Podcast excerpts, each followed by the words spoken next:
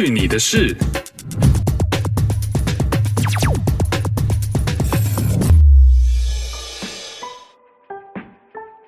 哎呦，这里是去你的事，我是 RT。今天是二零二零的最后一天，提前庆祝一下，喝个香槟吧。哦，Oh, that was loud。今天喝的是 Henkel Trocken Sparkling Wine，严格来说还不太能算是香槟，只能算是气泡酒而已，因为它并不是在 Champagne 产的，它是 Sparkling Wine。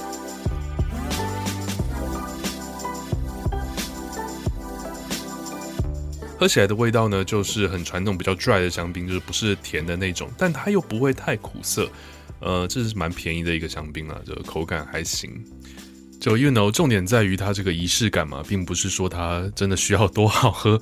重点就是要有一个跨年的时候开香槟的感觉。呃，我想最近很多节目应该都在回顾今年发生的事情，因为二零二零真的是很 crazy 的一年，二零二零也是会被写进历史书的一年。以后我们回忆起二零二零，也应该都是比较负面、比较难过的一年。但其实今年还是有很多好事发生吗？在二零二零的最后一天，我帮大家整理了一些今年我自己觉得是一些好事的一些事啊，不分排名的先后，我找了五件事情。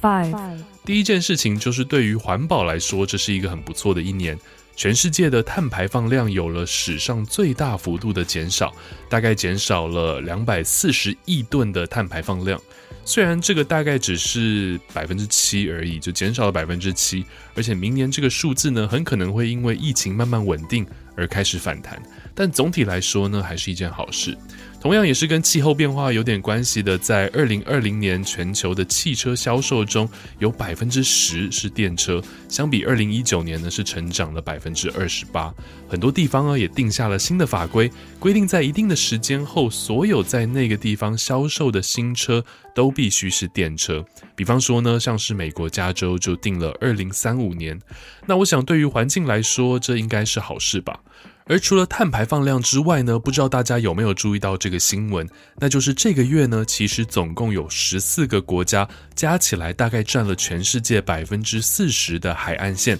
决定联合起来清理我们的海洋。总共大概会有整个非洲那么大的海域呢，会有清理垃圾啊、重建海洋生态等等的一系列政策，能让我们有更干净的海域。Four。今年对于太空探索其实也是很不错的一年，除了有 SpaceX 的火箭和美国 NASA 合作把太空人送上了国际太空站，今年 NASA 也发射了目前最先进的探测器去到了火星。还有探测器呢，飞到了距离地球三点三亿公里外的一颗小行星，进行了几秒钟的着陆。就在这短短几秒钟之内呢，采集了上面的矿石样本，将会在三年之后呢，飞回到地球，让科学家来做研究。那除了美国之外呢，中国也在今年七月发射了前往火星的探测器“天问一号”。用一句老套的话来说了，虽然这对宇宙来说是一小步，但对我们来说却是一大步。Three. 对于这件事情，你可能不一定会认同，但反正我觉得它是一件好事，那就是民主赢了。美国总统大选是 Donald Trump 输了，而且是被美国历史上最高投票率、最高得票率所击败，太爽了！终于可以看到美国国务卿 Mike Pompeo、教育部长 Betsy DeVos、财务部长 Steven Mnuchin，还有太多太多这些很废材的官员，通通都卷铺盖滚蛋。而在台湾，大家也用选票来告诉政治人物，当人民认同你的时候，可以把票投给你；但是当人民觉得你做得不好的时候，也可以用选票把你罢免。大家可以认同你的政见，投票给你；但是当你背弃了人民的信任，想让大家来吃来猪的时候，大家也会毫不保留地攻击你。哦，说到了民主，别忘了今年还有一个很强的社会运动，那就是因为 George Floyd 的悲剧被警察杀了这样的一件事情，成就了美国近代最大的社会运动 Black Lives Matter，黑人的命也是命。Two，今年呢，对动物来说是很好的一年。今年可能因为大家在家的时间都变长了，在外面的时间变少了，北美的流浪动物协会 SPCA 的领养率破纪录的高。更多无家可归的猫猫狗狗找到了新的家，二零二零我们少杀了很多动物，也少吃了很多动物。根据 Bloomberg 的报道，今年因为政策的关系，像是中国禁止吃野味，减少了很多盗猎野生动物的问题。因为航班大大的减少，国际警察也利用这样的机会，大大的打击了野生动物走私的问题。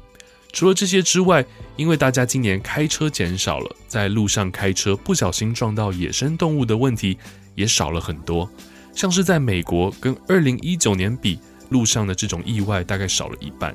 而且今年呢，也是很特别的一年，全球的肉食消耗量也少了一些，大概少了百分之三到百分之五之间。而且肉的替代品，像是 Beyond Meat 这类的产品销售量也大大的提升。我自己吃过 Beyond Meat 的汉堡，老实说，虽然不能说完全跟肉是一样的，但是如果你不跟我说，你不让我比较，我单吃的话，老实说，我还真的是吃不太出来。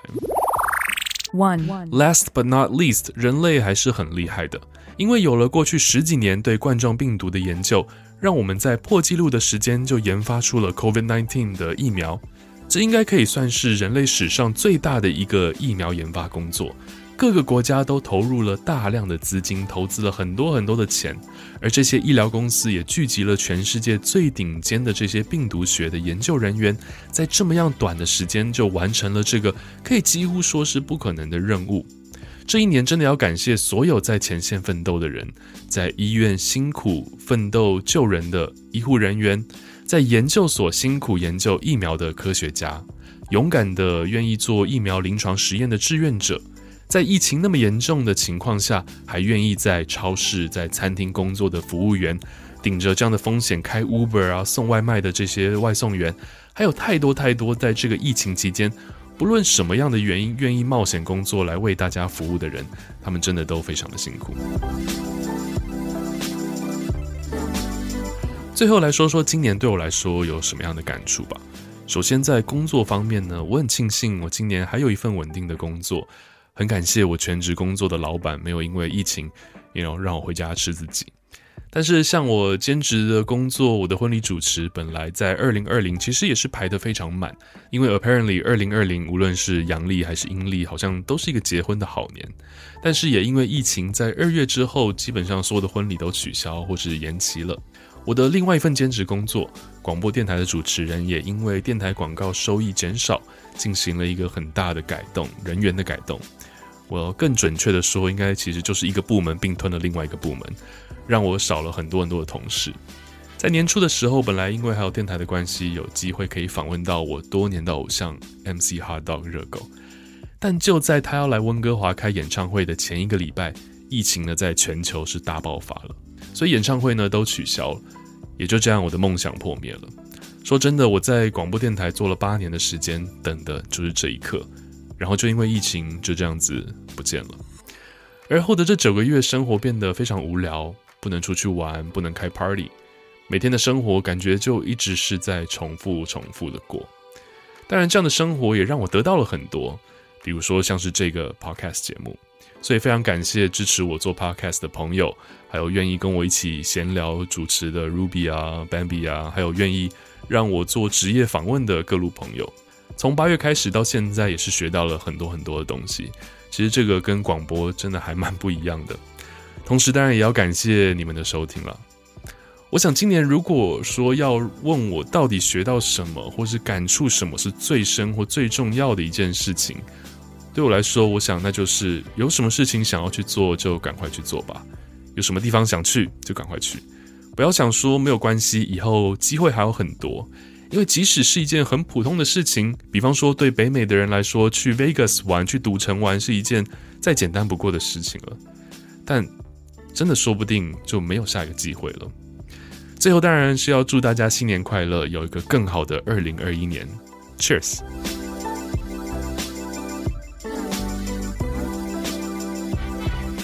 希望在二零二一年收听的你依然能支持去你的事。如果你一直听到这边，我想你应该觉得这个节目还行吧？那就麻烦你动动手指，分享给你身边的亲朋好友啦。去你的事，我们下次再见，Happy New Year！